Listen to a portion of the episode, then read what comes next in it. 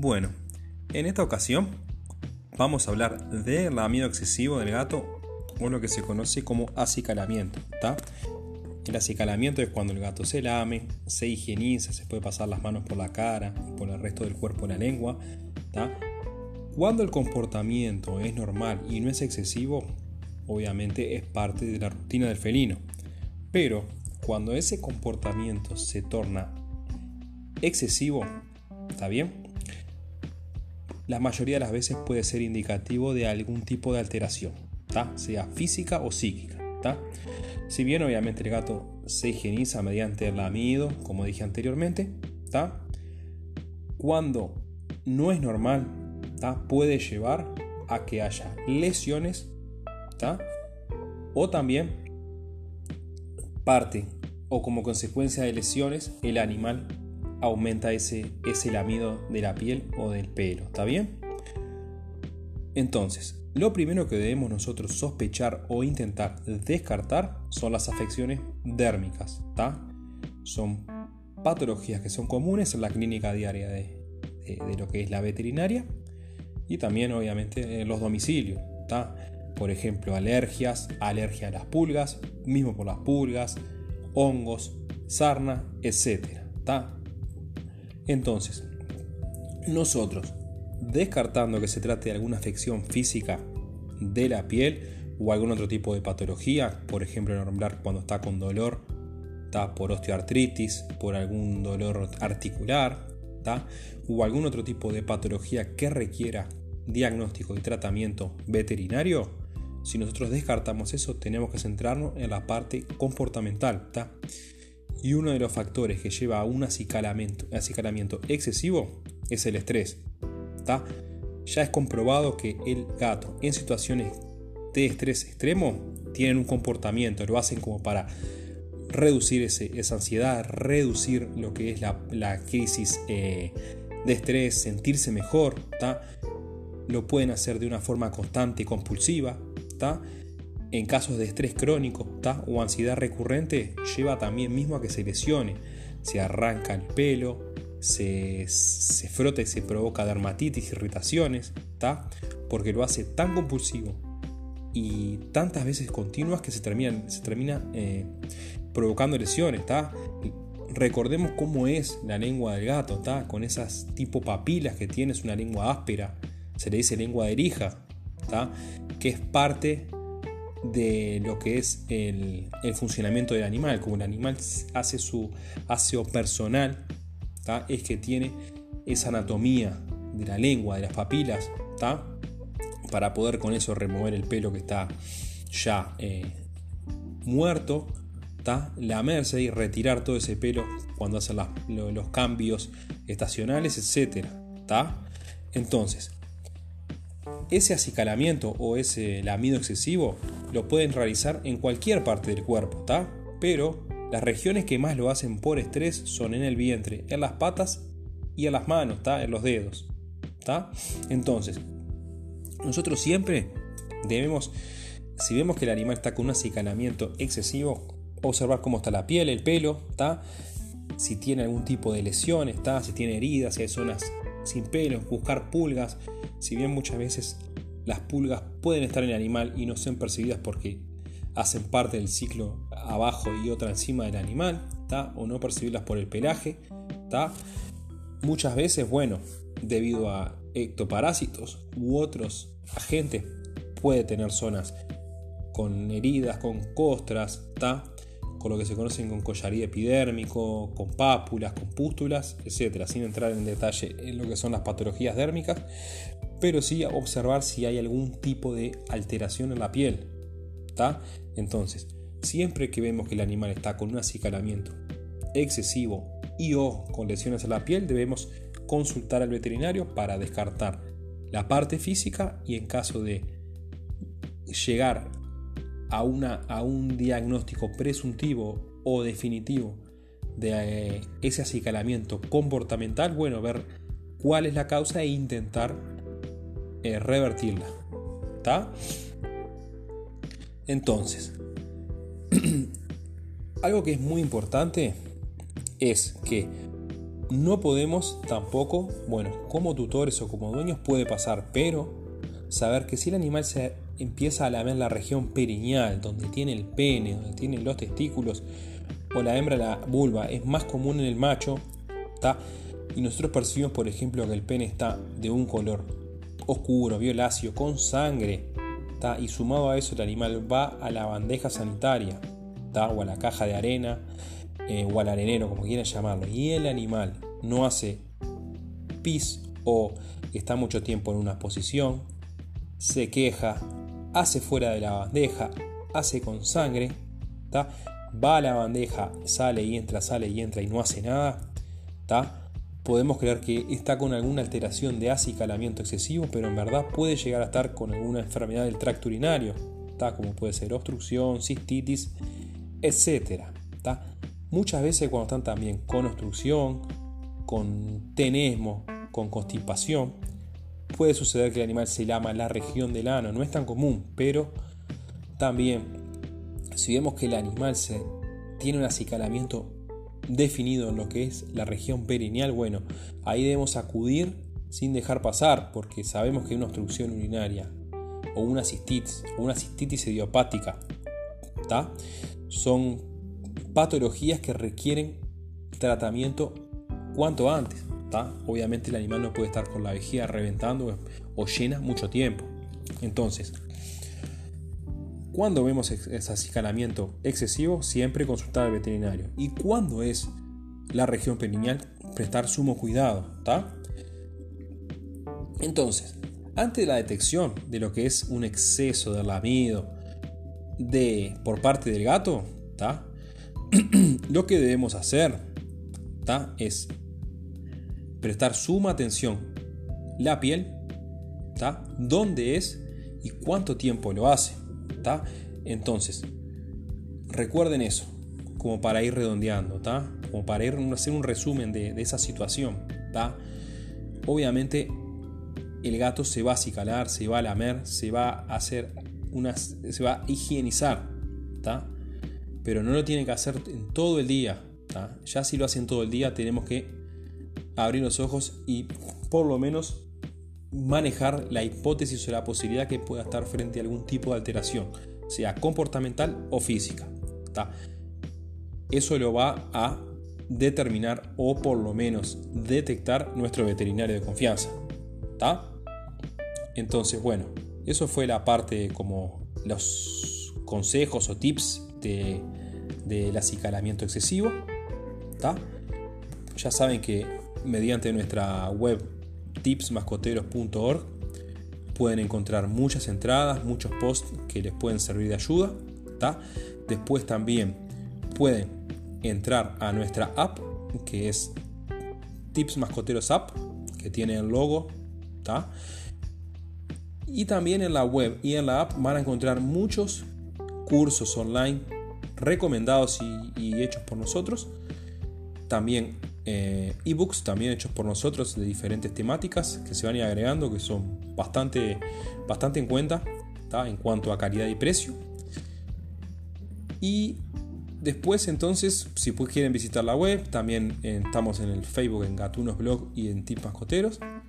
Entonces ahí tienen mucha información, pueden hacer preguntas, comunicarse con nosotros, pueden enviarnos un email a tipsmascoteros.gmail.com que a la verdad vamos a responder. ¿Está bien? Muchas gracias.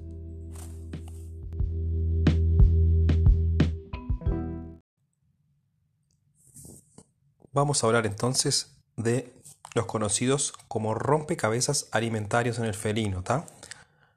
Son objetos que pueden ser caseros o hay muchas también presentaciones comerciales en pet shop, en casas de raciones, por internet, hay muchísimos sin fin de, rompecabezas de diferentes tipos de modalidades, eh, de, presentaciones, de tamaño, los cuales todos tienen el mismo fin, que es colocar el alimento seco, húmedo o ambos, dependiendo rompecabezas, para ser manipulado por el gato y que él, mediante su ingenio, su lógica y su habilidad, intente liberar y poder comer la comida que está dentro para interactuar con ellos, ¿está?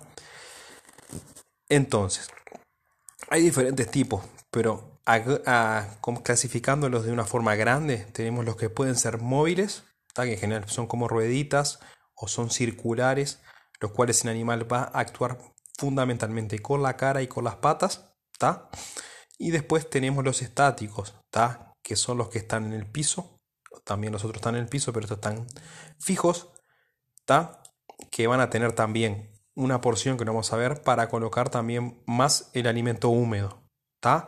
Entonces, los que son los móviles, como dije, los circulares que tienen agujeritos para que se pueden movilizar, se pueden ajustar y van a variar la cantidad de agujeros y el tamaño variando qué? Variando la dificultad para liberar el alimento. ¿Está? En general, los animales lo van empujando con la cara, con la nariz, buscando los agujeros y la forma de liberar lo que es el alimento. ¿está? Por otro lado tenemos, como dije anteriormente, los estáticos que son fijos, ¿está? son más grandes y muchas veces tienen agujeros en la base, ¿está? tanto la del, del, costado como arriba, y tienen tipo unas copitas o algunos elementos de vidrio para que el animal con sus patas pesque el alimento y pueda también usar la comida húmeda en esos frasquitos. Entonces, los estáticos son más para la parte de ración seca y húmeda y los móviles son más para la parte de ración seca. Entonces, por otro lado, muchas personas optan por buscar en internet, buscar en, en Google, en YouTube, tutoriales para hacer rompecabezas caseros, muchas veces con el cartón de rollo de papel higiénico, con botellas, con cajas. Pueden hacerse, ¿está? Obviamente, quien va a dar el veredicto final es el gato. Si le va a gustar, si lo va a usar y si lo va a probar. Nosotros podemos, por ejemplo, comprarle de última generación un rompecabezas y que hagamos uno casero y el animal se vuelva loco por el casero. ¿está? Es también a, consumo, a gusto del consumidor, consumidor final que es el gato. ¿Cuáles son los beneficios de rompecabezas? Porque hasta ahora hablamos de la estructura, de cómo pueden ser, pero ¿qué son? ¿Para qué sirven? ¿Por qué se usan? Bueno, hablando brevemente, como yo creo que ya la mayoría saben, el animal felino, la especie felina, es un predador por naturaleza que viene de, sus antepasados, el cual durante toda su vida se las ingenió, se las rebuscó y usó su cuerpo, su lógica y su inteligencia para encontrar el alimento. En general, en las épocas del día crepusculares, anochecer y amanecer, el animal es cuando más activo está para cazar, y estaba, porque ahí es cuando los roedores están más activos, puede también eh, agarrar algún, algún pájaro, etc. ¿Por qué estoy hablando de esto? Porque ese instinto predador tenemos que intentar por lo menos que tenga una conducta similar, porque eso va a aumentar su calidad de vida, su bienestar, su ejercicio físico, no va a aburrirse y no va a frustrarse, porque el gato de interior, el cual no tiene como obtener su alimento en base a sus eh, habilidades, muchas veces se frustra, se frustra. Cuando tiene el alimento a disposición, tiene tendencia a ganancia de peso, a sobrepeso y a obesidad. Entonces nosotros con los rompecabezas lo que hacemos es, por un lado, intentar despertarle una parte de su instinto predador, porque el animal siente que está teniendo que buscar su alimento y mediante sus habilidades adquirirlo.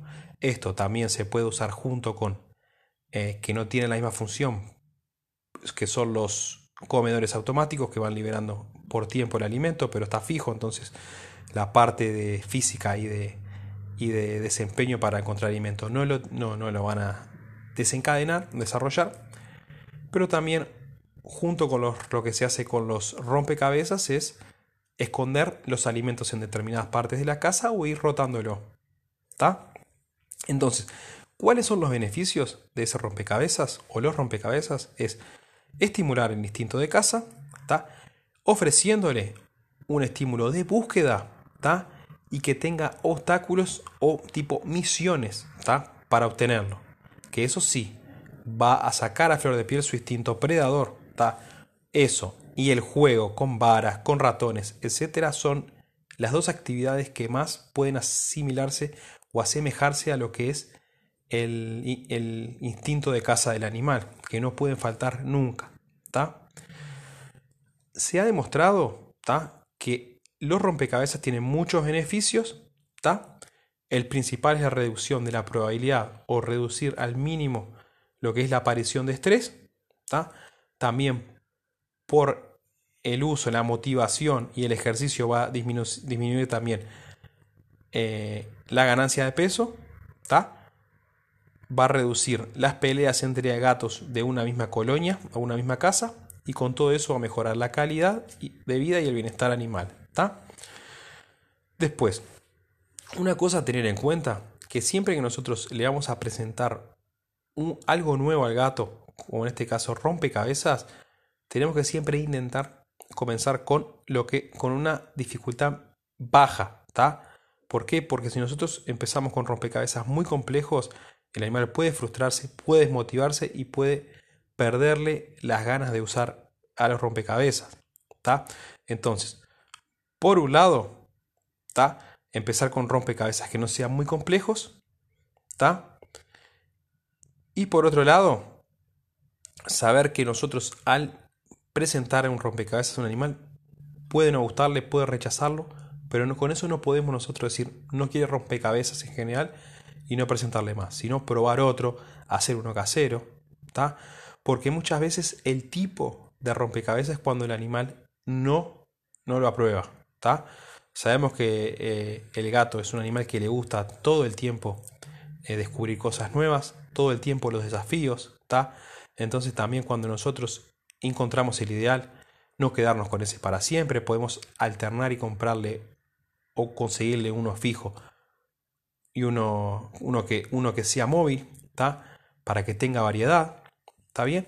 Entonces siempre tener en cuenta eso, que no es fácil que el animal consiga el rascador ideal, el rascador no, el rompecabezas ideal y tenemos que innovar, tenemos que ir cambiándolo, no dejarle siempre con el mismo, ¿está? Después, otro punto a tener en cuenta es que nosotros al usar los rompecabezas no tenemos que sacarle los recipientes para siempre y que solo darle alimento con rompecabezas. Si bien obviamente para evitar el exceso de alimento, de calorías y con ello la predisposición a ganancia de peso, podemos calcular la cantidad de alimento diaria darle, pero podemos dejar una parte reservada para los, para los rompecabezas. ¿Está?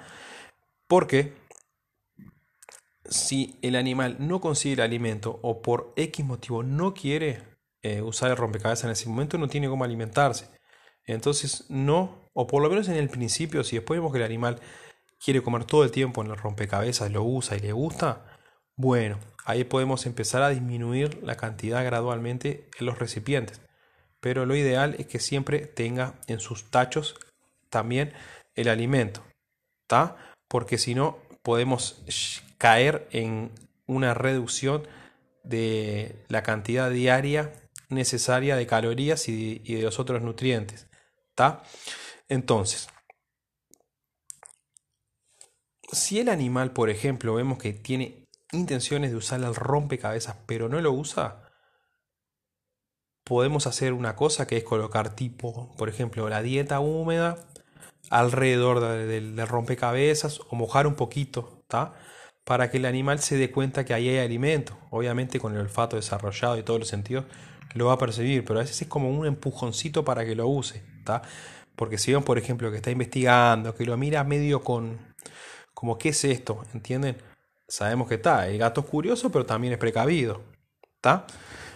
Y bueno, después que el animal va adquiriendo la habilidad para usar el, rompecabezas, ¿está? Ahí ya por ya que nos vamos a dar cuenta, podemos también eh, ir pensando en, colocar alguno, ya subir un mayor nivel de dificultad. Eh, otra forma eh, que tenemos también en caso de que el animal no lo use o no lo quiera usar, es nosotros ayudarlo. hacer la mímica como que vamos a, sacar el alimento, por dónde sacarlo, jugar un poquito con él, jugar con la vara y después seguir hacia el rompecabezas. Si bien los gatos se acostumbran eh, de forma fácil a usar los rompecabezas, a veces hay que darle, como dije anteriormente, un empujoncito.